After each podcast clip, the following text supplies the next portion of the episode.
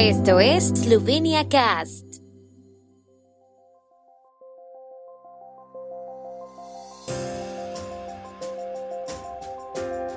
Noticias.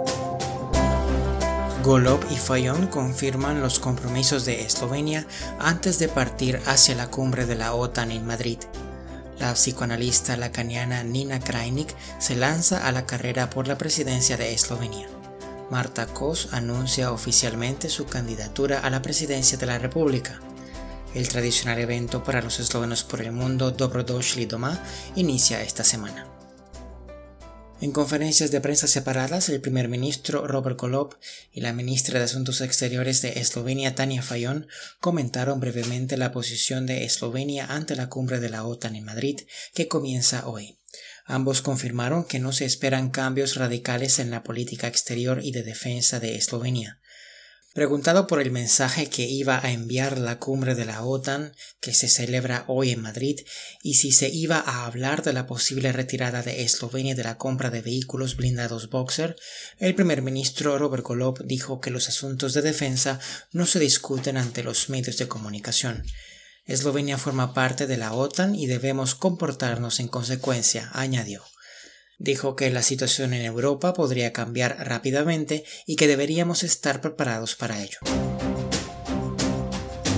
La psicoanalista y filósofa lacaniana Nina Krajnik también está en la carrera por la presidencia de la República. Como explicó la doctora Krajnik en conferencia de prensa, decidió presentarse porque quiere sanar la sociedad eslovena presentará su candidatura con el apoyo del electorado a través de firmas y su principal objetivo es reconocer e integrar la diversidad de las personas. Krajnik subrayó que no es miembro de ningún partido político, pero que estaría encantada de que alguno de los partidos reconociera sus valores como propios. En principio financiará ella misma la campaña electoral, pero también cuenta con el posible apoyo de algunos empresarios. Para la recogida de firmas contará con la ayuda del activista Vili Kovacic, que también asistió a la rueda de prensa y apoyó públicamente la candidatura de la doctora Krajnik.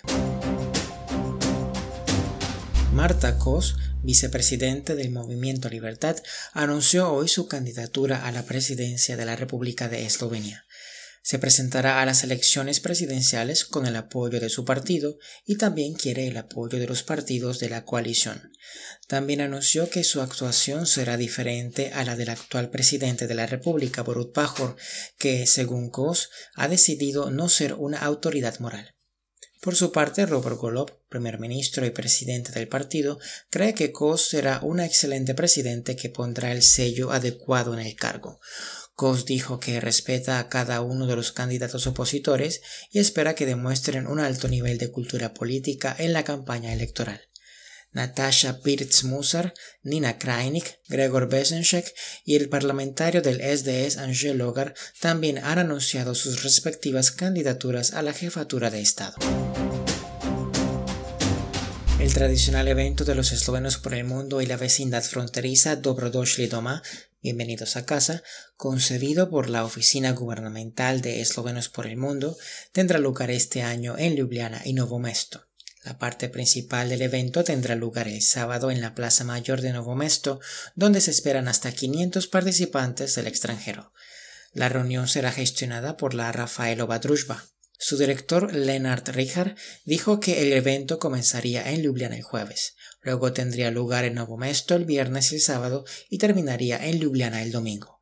El acto del sábado contará con los discursos de bienvenida del ministro responsable de Eslovenos por el Mundo, Matej Archon, y del alcalde de Novo Mesto, Gregor Macedoni, según informó Ana María Reich, directora del proyecto.